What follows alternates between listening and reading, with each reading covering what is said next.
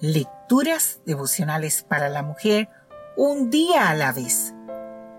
Cortesía del Departamento de Comunicaciones de la Iglesia Adventista de Gascue en la República Dominicana.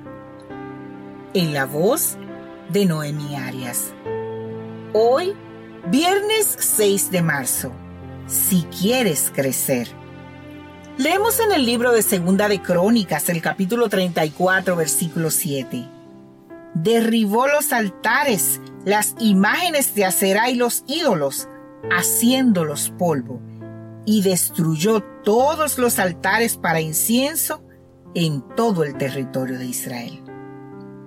Aún no había cumplido 17 años cuando escuchó una conversación Dos personas adultas hablaban de que tener una planta de sábila podía traer riquezas.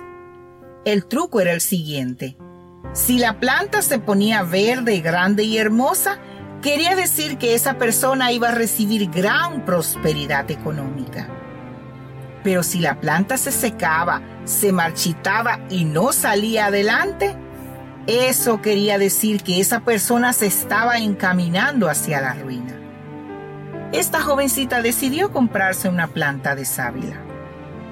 Cada mañana aquella joven regaba su planta y algunos días la sacaba un rato al sol para asegurarse que la luz y el agua la hicieran crecer fuerte y sana.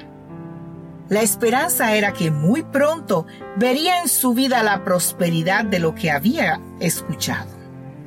Puso toda su confianza en aquella planta de tal manera que su tiempo comenzó a girar en torno a esta planta y sus cuidados. Pero con los años y la falta de resultados, se dio cuenta que aquello era absurdo.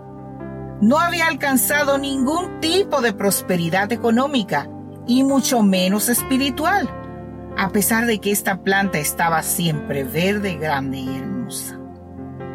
Por extraño que pueda parecernos a ti y a mí, estas son cosas que pasan de verdad.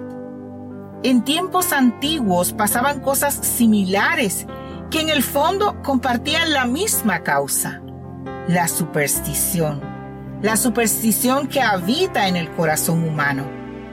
Pero la prosperidad material y espiritual nunca llega a través de la superstición. Para prosperar hay que desarrollar la constancia y el esfuerzo Dice la Biblia en el libro de Proverbios, el capítulo 22, versículo 29, porque el que hace bien su trabajo estará al servicio de reyes y no de personas insignificantes.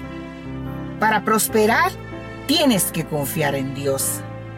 Tú me proteges y me salvas, me sostienes con tu mano derecha, tu bondad me ha hecho prosperar.